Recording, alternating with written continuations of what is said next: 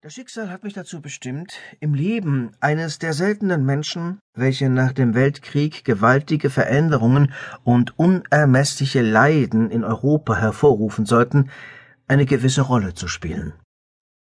Oft habe ich mich nachher gefragt, was mich damals im Herbst 1918 zu jenem Eingriff bewogen hat, ob es Wissbegierde, die Haupteigenschaft eines in der ärztlichen Wissenschaft tätigen Forschers war, oder eine Art Gottähnlichkeit, der Wunsch, auch einmal das Schicksal zu spielen.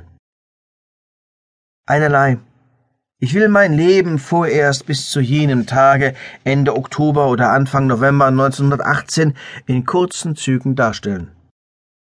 Nüchtern und klar, schmucklos und möglichst wahrheitsgetreu. Ich bin in Süddeutschland geboren, als der einzige eheliche Sohn eines ziemlich angesehenen Hoch- und Tiefbauingenieurs. Die Anlage von Bergwerken und dergleichen hat meinen Vater wenig gereizt.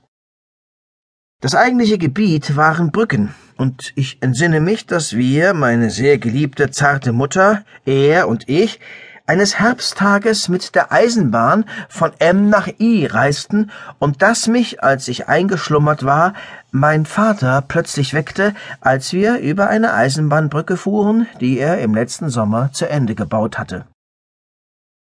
Ich merkte nichts Besonderes an der Brücke.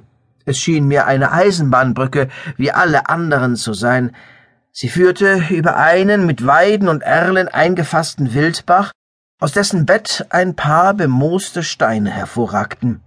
Die Böschung, noch ohne Grasnarbe, war nicht besonders steil, aber meine Mutter tat, als sei sie außer sich vor Begeisterung, und sie hustete wie immer, wenn sie sich erregte.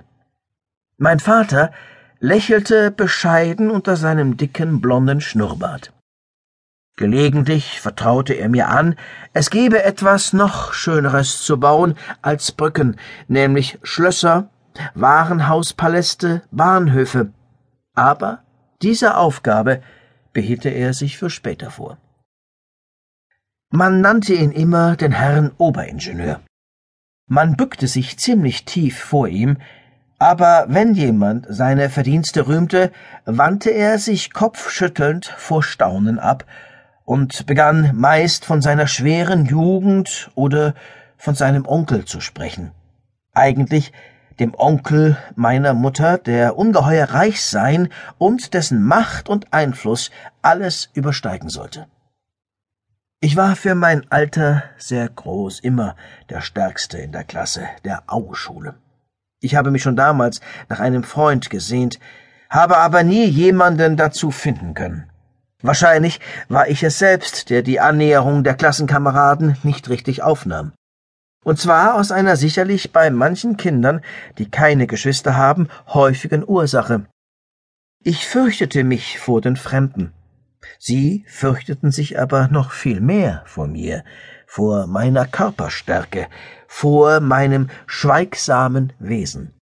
Hätten Sie gewusst, dass ich in besonderem Maße schmerzempfindlich war, dass mich ein hartes Wort ebenso verwundete wie ein kleiner Riss in meiner Haut, was alles Sie gar nicht spürten, so hätten Sie sich mir vielleicht leichter genähert. Ich konnte niemanden leiden sehen, nicht Mensch, nicht Tier, aber ich habe selten geweint. Die Schule befand sich am Ende einer ziemlich breiten Straße am Aupark. Die eine Front ging auf den Park hinaus oder vielmehr auf die hohe Mauer, die ihn umgab. Von der Straße konnte man im Winter bei Schulbeginn vom Park nichts anderes sehen als die Gipfel der Bäume, Eichen, Platanen, Ahorne, Buchen.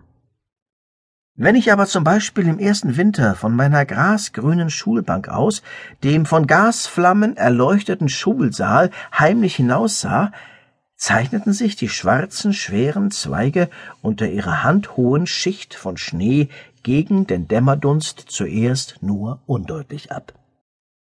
Die Gasflammen summten behaglich, der weiße Kachelofen strömte Wärme aus, und die Tannenzapfen, unter das Holz und die Kohle gemischt, krachten lustig. Die Flächen der Landkarten und Tierabbildungen leuchteten hell.